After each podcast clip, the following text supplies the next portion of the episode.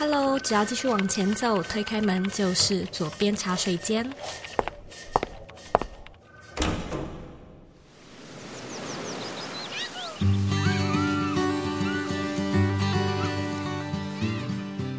你现在在收听的是《左边茶水间》第一百九十二集。你有没有很仔细的算过自己究竟有多少种身份呢？我们的身份可能会是我们参与的组织群体，我们与他人建立的关系，或者是我们对价值观的一些定义。例如呢，你可能会是主管、podcaster 主持人，或者是合伙人、读书会成员、妈妈、女友、女儿，同时呢又是素食主义者或者是环保主义者。那你会不会觉得要要完美的胜任这么多的头衔，是一件比想象中还要困难的事情呢？今天呢，我们邀请到 Nest Wellness 的 Co-founder Melody 来和我们聊聊她的创业故事，以及在各种不同角色中达到身心灵平衡的方法。Melody 是一位连续创业家，也是美国认证的 AFPA 健康生活教练。过去的她呢，在美国长大。耳濡目染的接受这里的创业文化，后来的他回到台湾，开发了自己的女性运动服装品牌，也投入了身心灵健康产业，共同创办了 Nas Wellness 身心灵健康平台。在初创企业的快节奏生活中呢，他还经历了结婚跟生了两个小孩的忙碌生活。我们今天呢，就是要来聊聊怎么 manage 这样的日常，并且找回生活中的平衡还有幸福感。这次的节目呢，我很幸运的是跟 Melody 在台北一间叫做 Lazy Corner 的录音室一起录制。我们前半段呢聊 Melody 的创业故事，后半段呢聊身心灵平衡的角色切换。但是呢，前半段的时候，我跟 Melody 因为在现场录音有一点激动，所以我们的动作比较多，就有一些比手画脚这样子。那那时候呢，就是有晃到桌子，因此呢，一直会有一个麦克风在晃动的声音。但是呢，我们很快就发现，也很快就解决了，所以只有前半段有这个问题。那希望你不要太介意。如果呢，你想要收看今天这一集的文字稿，你可以在网址上输入 c o u i k 点 c o 斜线落实身心灵平衡。准备好了吗？让我们一起欢迎今天的来宾 Melody。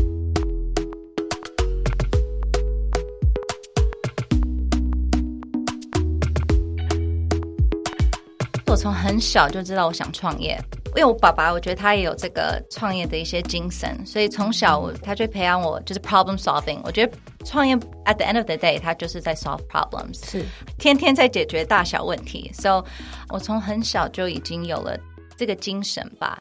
爸爸他自己也开过公司，所以事实上我蛮小就知道我想创业，只是就还不知道我想创什么样的业，或是选什么样的题目。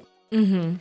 然后后来我大学是念 Babson College，就还蛮小的一个 business school，但是他们的 entrepreneurship 就是创业的这个 program 非常的出名。嗯哼，所以那时候我觉得那整个学校它的气氛，就是大家都想创业，所以大家就是我们在吃饭的时候也都在讨论不同的 idea，而且这个大一大二就差不多在讨论了，对吧？对啊，对啊，我们大一事实上一进去，我们就有一堂课就是。开自己的公司，哇，好可爱哦 yeah，It's very cool。然后就是一个班上可能五十个五十个同学嘛，然后我们就分成两个 teams，两个团队，丢一些 idea，最后我们就投票哪一个 idea 要成立一个公司，然后真的就开公司，可以去选你要哪一个 department，你想要是行做行销，还是你要做 finance，还是什么？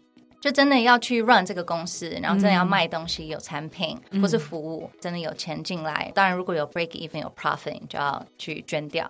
嗯，所以我觉得一到大学就大一就有这个经验，就让我觉得，对我真的是很想要开自己的公司，很想创业。我很喜欢那种从零到有自己盖一个东西的那个感觉。嗯，大学毕业我就先搬回来台湾，因为我的背景是 marketing，嗯哼，所以我第一份工作就是在。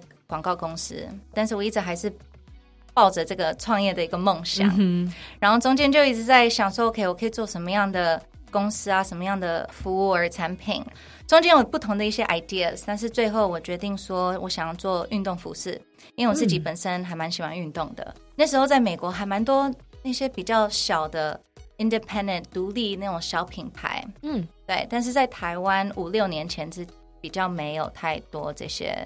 运动服的小品牌，大部分都是大品牌。对对对，就那几个大的，嗯、加上就是我自己有这个兴趣，就爱运动，再加上台湾的功能性布料很有名啊，做的很棒。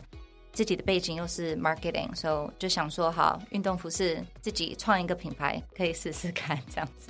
你知道，你刚才在讲小时候的一些契机的时候，你突然唤起我一个记忆。你知道，就是我是独生女，所以我小的时候有很多玩具，嗯、家人有给我什么芭比娃娃啊，或者是其他的一些玩具。我都不太知道怎么玩，然后唯独一个就是有关开店，有点像是办家家酒吧，但就是自己要去设计菜单啊，然后还有收银啊，嗯、然后还有设计店面的那个。游戏呢，是我最喜欢玩，就是可以说是玩最久最久的一个 儿童的玩具这样子。哦，所以我觉得好像在很小的时候，嗯，拿到芭比娃娃，你就会觉得，嗯，我我不知道要怎么玩。对啊，对啊，但是我觉得它真的是一种精神，就你从小就会大概知道。像我女儿也，我大女儿也是，她前天就是在。白板上画了她想开一个冰淇淋店，嗯、然后她把那整个 business plan 都把它写出来，就是步骤一要怎么做什么，步骤二，然后她要什么怎么样做行销。他说我这边有个打卡墙，打卡墙，他说打卡墙，他说打卡墙，他说这边就是很会很漂亮，会有花，大家会在这边拍照。我我要跟听众说一下，我女儿六岁，对，大女儿六岁，她有五岁还没，对，她五岁半六岁。所以我觉得她这个精神，I guess 就是从小就会有一个感觉吧。对.你，你女儿未来也会是 entrepreneur，maybe 一家都是。对啊，一样的时候，我后来决定说我想要试着创业，对，所以我就是做这个运动服饰品牌叫 Via Sweat。一开始你创立的时候，我知道当然是结合自己的兴趣，然后看到可能市场上有这个商机。除了这个之外，嗯，能不能够更具体的分享一下你是怎么样把这个 idea 落实的？你在一开始就有找投资人吗？嗯、还是说你都是从最小可行，说自己来？应该是说自己来诶，因为 like I said，我我大学是学商，对 business，嗯，所以我也不是 fashion 背景，也没有学这些 fashion design，So 很多都是从自己做功课、自己去学来的。就连找那个布料商也是，我家也不是做纺织业的，所以当初就是先申请 email 印名片，然后就开始 Google 什么功能性布料台北，就是一家一家去拜访去写 email，然后有一些就是根本就没有想理我，因为就是新的公司，然后可能又没有什么经验，也没有什么所谓的 tech pack 或是设计图，数量很低，嗯。他们可能会觉得太麻烦，或是就是这个案子太小了，就不想接。是，是，但是后来很幸运，就是找到一家在桃园。嗯，我觉得可能是因为他们自己也想要，可能有自己的品牌，但是因为他们比较没有这个接近市场或是消费者的一些 know how 设计。对、嗯、对，但是他们在功能性布料这些比较 technical 的方面上是很了解，所以我们后来就决定一起。他也很愿意教我，就我们第一次碰面的时候，他就在跟我讲布要怎么选啊，然后要注意什么啊，这个弹性什么什么，就是全部全部牵着我手，这样带我去学这样子。So 还蛮，I'm very thankful for them。那你衣服自己设计的吗？衣服自己设计啊，因为我想说，我就是要设计一个我自己会穿的，以一个就是一个消费者的一个角色来设计，所以。我当初就是有个很大的一个困扰，我不知道大家有没有，就是你传统的运动内衣，嗯、它运动完，然后你全身就是很湿，然后很黏，然后很热，然后要脱一件很紧的一个运动内衣，真的是对，每次都卡到肩膀这边，就很想崩溃。所以我们前面就是设计一个运动内衣，有一个前拉链，是可以前面直接拉开的，所谓的好穿脱，所以那个就变我们的一个。一个 signature，一个热卖款，嗯呀所以现在已经进入到第六年，我们中间也试着用就是比较环保的一些布料，嗯呀，yeah, 都是一些我设计的一些理念吧。你知道我大学的时候是念 fashion design 吗？Really？哦。Uh. Oh. 而且我觉得没有很简单呢，没有，not at all，not at all，so much detail，真的很细呀。就是修了一个修了一个四年的课，还记得我大二的时候有一门课是做西装啊。哦天哪，我真的是修完那堂课，我就觉得以后西装多贵我都愿意花钱买，真的，我不会自己做。对，那个版型真的很难，真的是需要很多经验跟很多。先 know how，对啊，现在讲起来就是又回想起那段好痛苦的回忆，现在有点鸡皮疙瘩。你怎么学的呀？你从一个门外汉就是要踏进来也要知道怎么打板吧，还有裁布，可能那个可以发给人家，但就是说。第一步会是画设计图嘛，然后那个设计图可能喜欢画画的人就会觉得、嗯、哦，这一关很好玩，就是我画一个服装画。对，可是服装画完就是进功能了，它的版型哪里到哪里的弧度、嗯、尺寸怎么样设计，你怎么学的呀？那时候应该是说我我有去参考其他的就是我喜欢的一些版型。呃，我们的那个工厂，他们那边也是有很厉害的一个打版师。应该是说，我们那个打样的那个 process 话还蛮多时间的，不断的去修改修改，这边紧一点，这边低一点，这边粗一点，宽一点。是我又是一个非常自我要求很高，就是完美主义者，所以就一直打板，一直打板，until 就是我真的 very proud of what I have。但是我觉得你开一间公司或是一个品牌，你在设计产品上。你产品好，它是它自己的一个 marketing，它是自己的一个行销，对啊，就是你东西大家收到喜欢穿上，就会跟身边的人讲说，哦，这件衣服真的超棒呀！所以我觉得花多一点时间在产品开发或是打样这个阶段，我还蛮愿意，对啊，好好的做。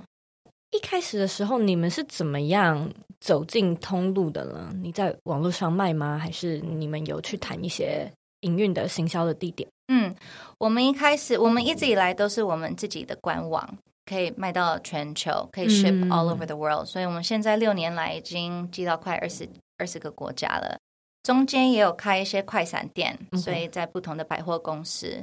但是，我觉得 at the end of the day，我，我觉得我们的优势还是在 e-commerce 里面，还是在官网上线上的一些 sales，让我们也有提供免费退换货啊的一些服务。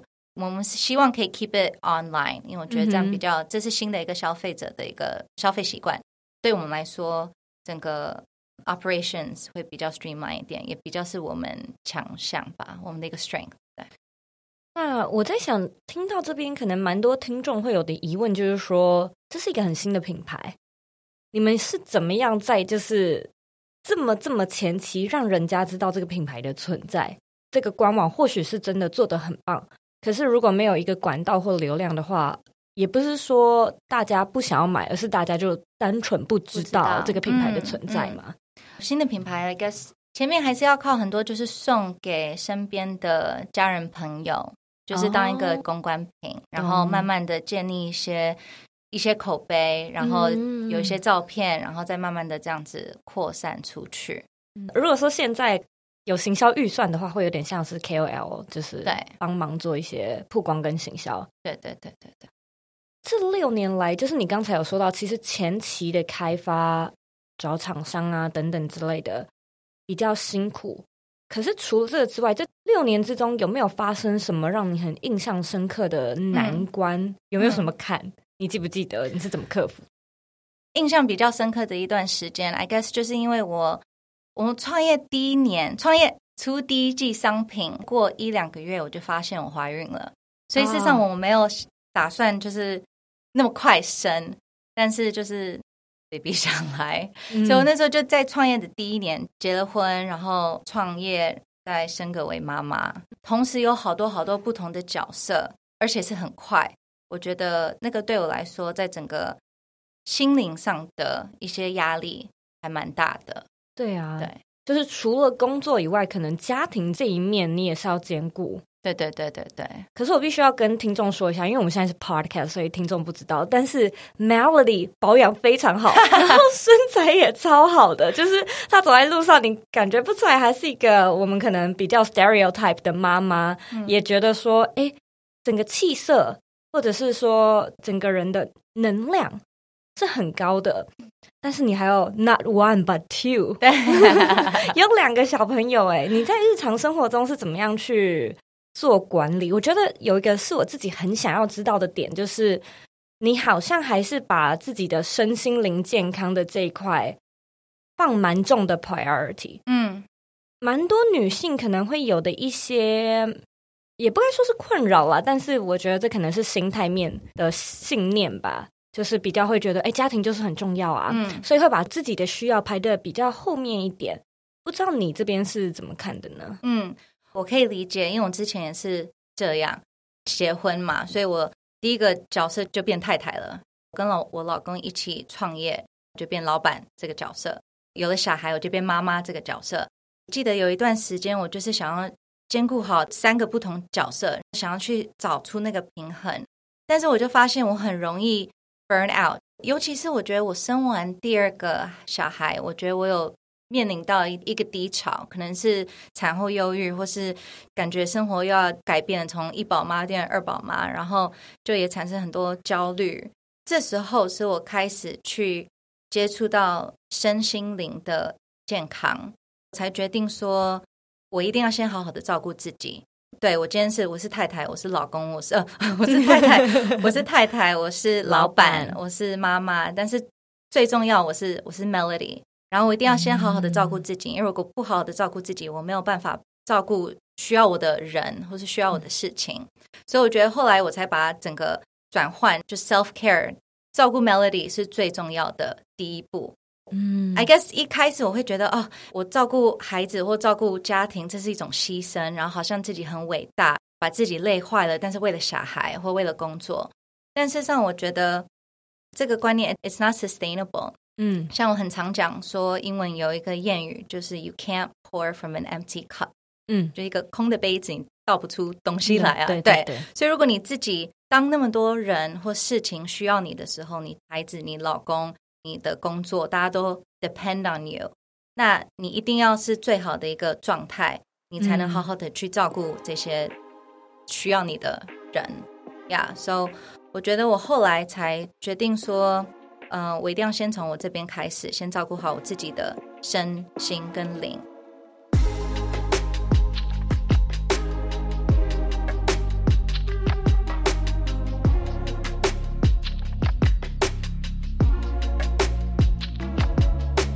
在后疫情时代生存的我们，远距工作的技能养成和个人品牌的建立会是全世界的必然趋势。你必须呢要为自己建立多元的收入组合，你也要养成能够数位化的工作技能。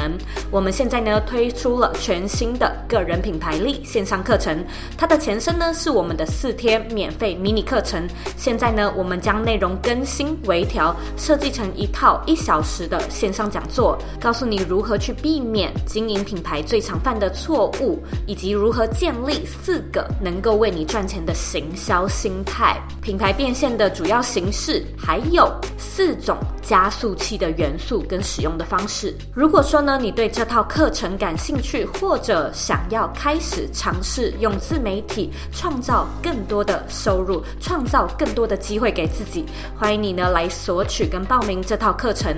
你只要在网址上输入 v o e y k 点 c o 斜线 b y l m i n i 就可以来报名这堂免费课程，希望可以在课程里面见到你。广告结束。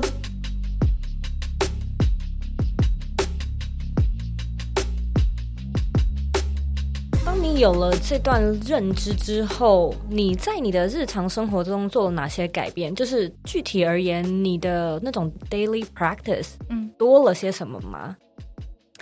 我多了一些，就是争取给自己的一些时间，对，嗯、比如说像我现在会，之前我会睡到最后一秒，匆匆忙忙的把小孩这样 弄一弄，然后赶快出门。但是我现在就是已经习惯，就是在小孩起来的前，可能半小时也好，或是有时候连十五分钟，我觉得都差很多了，就是有自己的一个时间。有时候做一个很简单的一个瑜伽伸展啊，或是就稍微写写字啊，嗯、或是稍微准备一下今天要要准备的一些事情，看一下我的行事历，今天有什么的 appointments 或 meeting，稍微想一下。我觉得光这个小仪式，对，对释放 me time，对，这个就已经差很多。在我早上、晚上，应该是说晚上，我有时候真的很需要一点时间的时候，我就会跟老公说：“You take care of the kids, like I really just need time。”需要帮忙的时候去讲出来，我觉得这个也是一个很重要的一块。嗯、因为有时候你会想说，你就把它自己吃下去，或是自己吞下去的，也是一种牺牲，或是你该做的。事实上，I think it's okay to ask for help。就是 sometimes you just need a moment。Like 我现在真的只需要十五分钟，就是我也会跟我小孩讲，就是妈妈现在只需要五分钟，嗯、就是你过五分钟长的手手到三的时候，你再来找妈妈。对啊，不然有时候如果我自己没有好好的照顾好，然后。他们一直来问我一些问题，我也很容易会爆炸，然后他们也会觉得，嗯，就是 like what happened？对他们来说也不公平。所以如果我感觉好像我自己已经要 reach 到那个 point 的时候，就说妈妈需要 time out，妈妈需要五分钟。对，so 这些东西为自己去争取一点空间，给一点时间，我觉得还蛮重要的。Melody，你觉得你自己有没有一个 super power 是在这段路上，无论是创业或者是升格当妈的这段学习跟追梦的历程中，有没有一个特质或者是心态，或者是你自己的 belief 信念，不断的支持你，或者是有点助你一臂之力的呢？我觉得我的 super power 应该是我可以。不管碰到大的事情或是小的事情，我都可以稍微去 reframe，就是这样的一个 situation，比较容易去转念。嗯，所以我觉得不管是工作上，或是生活上，或是面对小孩的时候，就是我可以把这件事情看重还是看轻，然后看大还是看细，嗯、不管是碰到什么都还蛮有帮助的。这是一个超能力诶。这是啊，就是我到底想要用什么样的 angle 去看这件事情，不是很多人知道怎么切换。Right，但是我觉得他也是中间很多就是摔摔跌跌，然后才学到的一个 lesson。因为我之前可能都是直接都是用情绪去面对任何事情，嗯、情绪先先去解决。但是我发现说这个对我来说不是一个非常有 效率的方式，嗯、然后有时候只会把事情搞得更杂，doesn't solve anything。所以我后来。就碰到任何事情的时候，我先停留一下，就是一个 pause。我觉得在那个 pause 里面，嗯、停的那个一个节奏里面，我就可以去转念，再去面对这些事情。对我来说是更有效率，也可以更快的把事情解决。你有没有感觉这个技能的生成，这个超能力的锻炼是慢慢的，还是它是有一天你突然间发现说哦？原来我可以这样子 我觉得是因为我之前试过了好多好多不同的方式，决定说我已经没有其他方式可以试了，决定说好，那我试试看这个吧。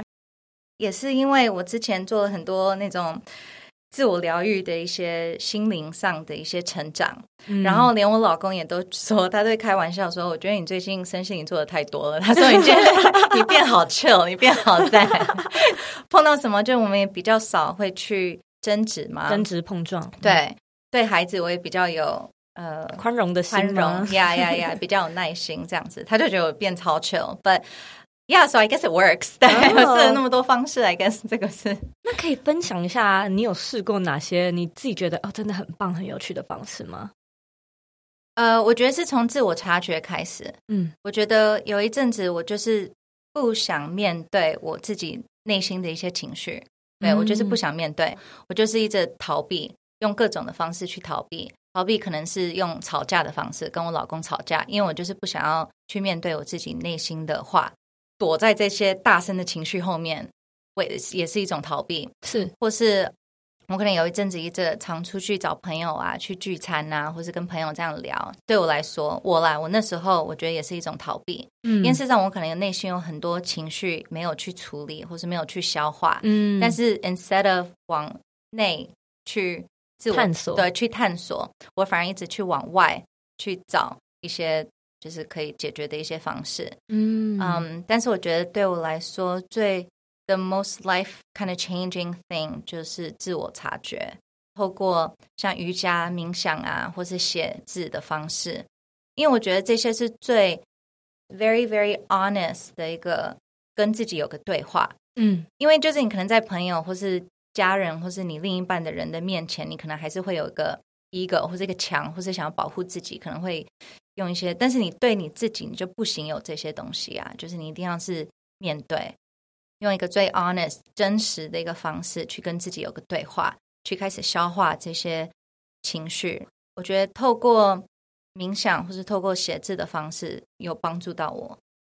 然后，你能不能够分享一下你现在的一天日常可能长什么样子？因为你不止就是刚才有说到你自己有一些品牌的创业，你又有家庭，我相信你还花时间做蛮多运动的。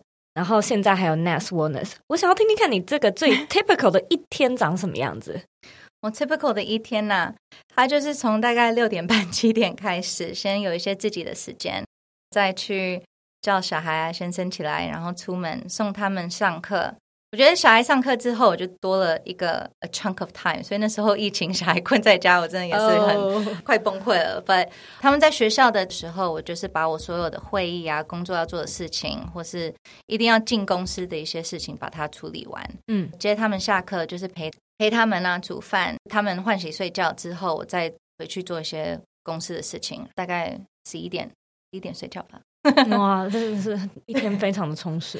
yeah, 但已经习惯了，而且我会，I do this thing where every Sunday 礼拜天我会去 brain dump，就是把我的头脑里所有的东西把它倒在写下来，对，全部写下来，再会去 like study my calendar，就把这礼拜要做的事情，或是有的会，或是 anything，会把它稍微想过一下，然后就稍微安排一下。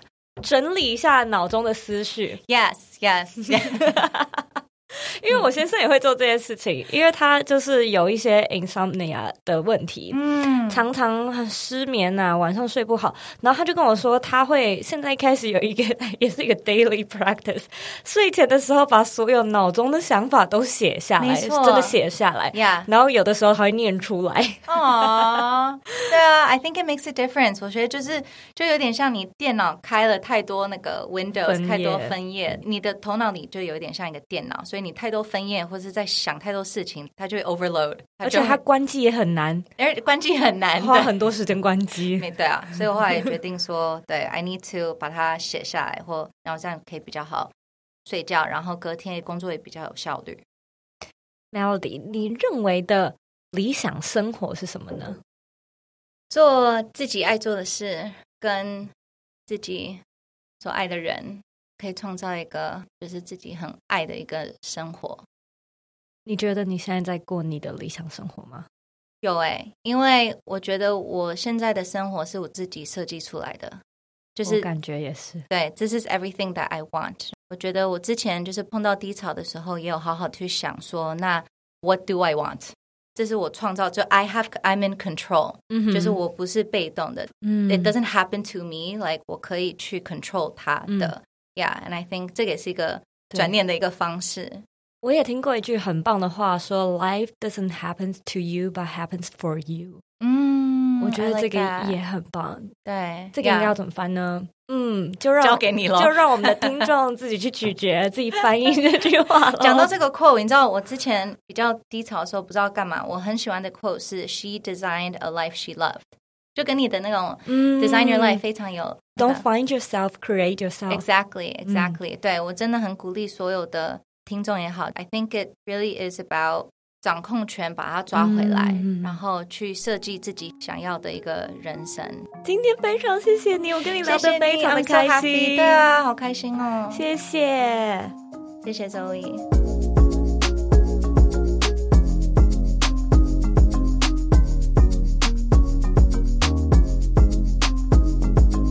今天。的重点整理。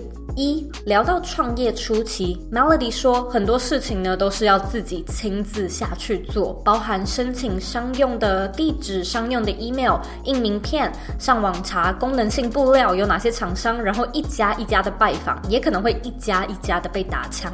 但是呢，如果这是你真的想要做的事情，你会知道这些坎呢都是创业的必经之路。当我们跨过了之后，我们更是要 double down 的去做足行销，包含。可能一开始送出一些公关品、举办活动、业务开发、建立人脉，都是一个创业者应该要做的功课。二，在上述各种创业杂事进行的同时呢，Melody 也突然发现她自己怀孕了。也就是说呢，她在短时间内经历了结婚、创业、升格当妈的各种角色切换。起初的她呢，会想要把各种角色都扮演好，当一个称职的太太，为家庭牺牲奉献的好妈妈。但是呢，随着第二位宝宝的到来，Melody 呢也意识到这样的心态并不是一个 sustainable，就是并不是一个永续。的观念，这也促使了他开始更正视自己的身心灵平衡。你呢，的确有很多的身份，你可能同时是主管、员工、教会的志工、男友、女友，或者是个人品牌的经营者。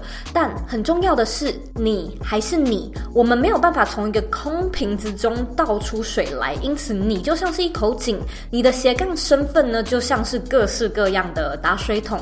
斜杠身份的重要程度呢，会如同水桶，可能有不同的大小之分。有的呢，会需要你装多一点水才能装满，那有的呢，则不需要装那么多。但是无论如何呢，你这口井的水源是绝对不能断的。你这个水源断了，其他的桶子或者是杯子就也没得打水了嘛。因此，照顾好自己是最重要、最重要的第一步。三，Melody 提到，他落实身心灵平衡的具体改变是先调整生活的习惯，例如呢，他从睡到最后一刻改成早一点起床。他也会确保自己有足够的 me time，并且 ask for help。同时呢，他也会不断的去训练自己自我觉察还有转念的能力，观察出自己内心那些不想要面对的情绪，然后呢，用瑜伽、冥想或者是自由书写去发掘自己逃避的原因，并且开始正视这些议题。那我个人其实很喜欢调整生活步调、调整生活习惯的这个方式，因为当你感觉生活有一点点 out of balance，我们马上可以做的事情呢，就是先看生活中有哪一些小事情可以马上改变。例如说，多喝水、多运动、打电话给朋友聊天、找人聊聊、少喝饮料、早一点睡、请人家来帮忙。我相信呢，这些都是非常简单，而且当下就可以执行，然后又能够看到成效的好方式。非常感谢你收听今天这一集节目。你有没有试着去算出过自己究竟拥有多少种身份呢？我挑战你去算算看，你会发现呢，其实真的比你想象中还要多。算完呢，你可能也会有一种啊，难怪我每一天都这么累的感觉。但是呢，这不需要是一个无法改变的常态嘛。我们也不需要将就于不怎么样的人生。如果呢，你不喜欢，我们可以从现在就开始改变，对吧？现在呢，我们的节目也开放了抖内赞助。如果说呢，你喜欢这一集的内容，希望你呢可以用实际的金额来支持我们，准备更优质的内容给你。那你也可以自行选择你想要赞助的金额，不需要感到有压力。只要呢你在网址上输入 c o u y k 点 c o 斜线 d o n a t e，你就可以进到抖内赞助的页面了。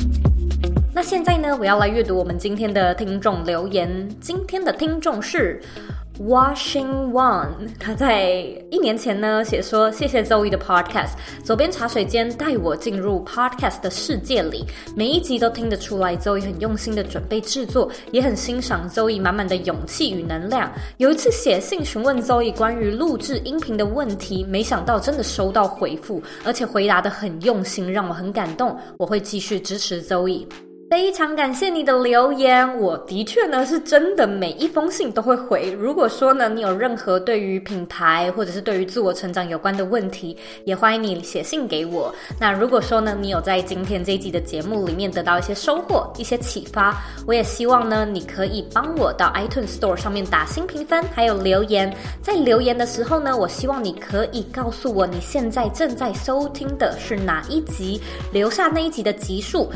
这样对我来说的帮助呢，会非常非常的大。别忘了订阅这个节目，还有把这个节目分享给身边你认为会有需要的人，或者你认为很重要的人。我们现在呢，在脸书上面也有一个私密的社团，你可以在脸书上搜寻“理想生活设计”，就可以找到我们，并且加入我们。如果说呢，你有任何想要听的节目，或者希望我邀请的来宾，你也可以回到我的 Instagram 上面找到许愿池这个精选动态，把你的。想法呢，投稿到里面，我会看到。那或许呢，我就会录这样的节目，或者是邀请这位来宾。假设呢，你还有任何问题的话呢，你都可以回到我的网站或者是 Instagram 上面找我。我的网站网址呢和 IG 的账号一样是 zoeyk 点 co。你可以截图这一集的节目，然后分享到你的现实动态上面，tag 我，让我知道你有在收听，以及让我知道你听完这一集节目之后的看法。还有呢，也可以让我知道一下你有没有算出你到底究竟有多少种不同的斜杠身份。我自己也非常的好奇。最后的最后呢，我知道你是非常忙碌的，我也知道呢，你可以选择去做很多很多其他的事情，但是呢，你却选择来收听这集的节目，我真的真的非常的感谢你。